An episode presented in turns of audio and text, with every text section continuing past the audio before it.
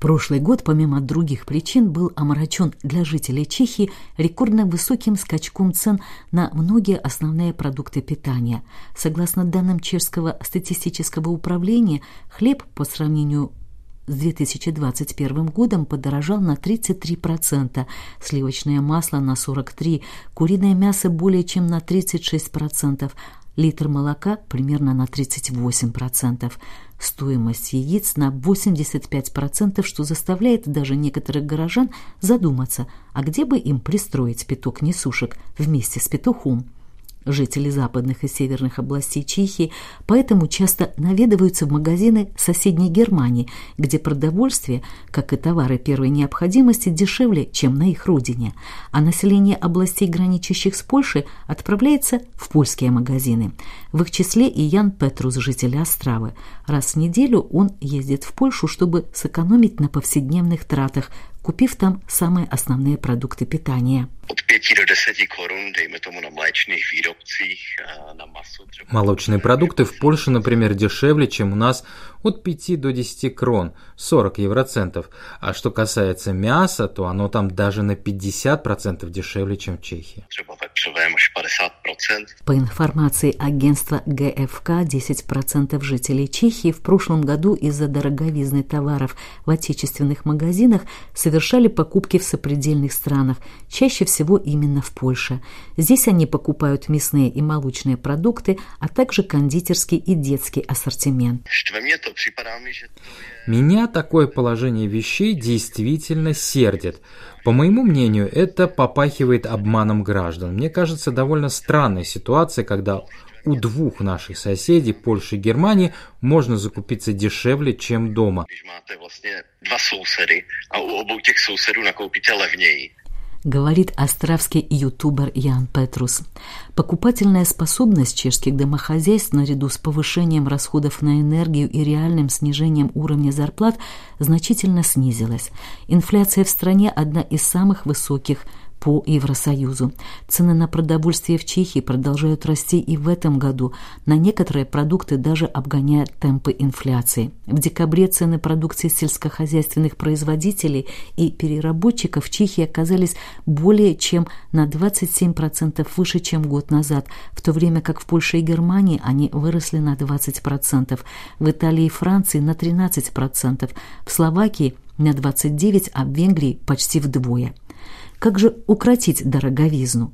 В ближайшие месяцы Управление по защите конкуренции и прав потребителей проанализирует объем прибыли, получаемой фермерами, переработчиками и розничными сетями. Речь пойдет о трех основных продуктах. Каких именно ведомство пока не уточнило. Итоги проверок будут известны весной. Министр сельского хозяйства Чехии Сденек Некула заявил чешскому радио, что он обсудит цены на один из пристально наблюдаемых товаров, а именно на сахар, на совместной встрече с фермерами, переработчиками и представителями розничных сетей в понедельник. В январе стоимость сахара подскочила примерно на 50% в годовом исчислении – Некула утверждает, что высокие цены на продовольствие в основном объясняются непомерными аппетитами продавцов. Минсельхоз попытается внести коррективы, чтобы они не могли переусердствовать с уровнем маржи. Мы хотим получить достоверные данные от производителей по всей вертикали и проверить, действительно ли существует дисфункция на каком-то этапе цепочки. И, по крайней мере, в отношении этих трех основных товаров нам не пришлось бы постоянно задаваться вопросом, кто на самом деле зарабатывает такие деньги на текущем скачке цен – объясняет Петр Мылсна, председатель управления по защите конкуренции и прав потребителей. Провести более обширное и детальное расследование антимонопольному ведомству позволяет поправка к закону о значительном влиянии на рынок, которая вступила в силу лишь с начала января этого года. На его основе указанный орган может контролировать предприятия с оборотом до 50 миллионов крон в год, тогда как ранее он мог побеспокоить лишь субъекты с оборотом свыше 5 миллиардов крон. Пока эта поправка не вступила в силу, мы могли контролировать только розничные сети, а число тех, чей оборот превысил 5 миллиардов, у нас составляет дюжину.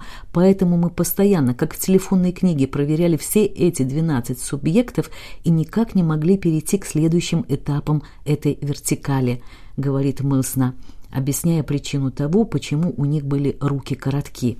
Фермеры, производители продуктов питания и торговцы спорят по поводу того, кто из них зарабатывает больше всего во всей этой цепочке, во многих случаях не утруждаясь давать объяснения, насколько вообще может быть оправдан столь ощутимый рост цен.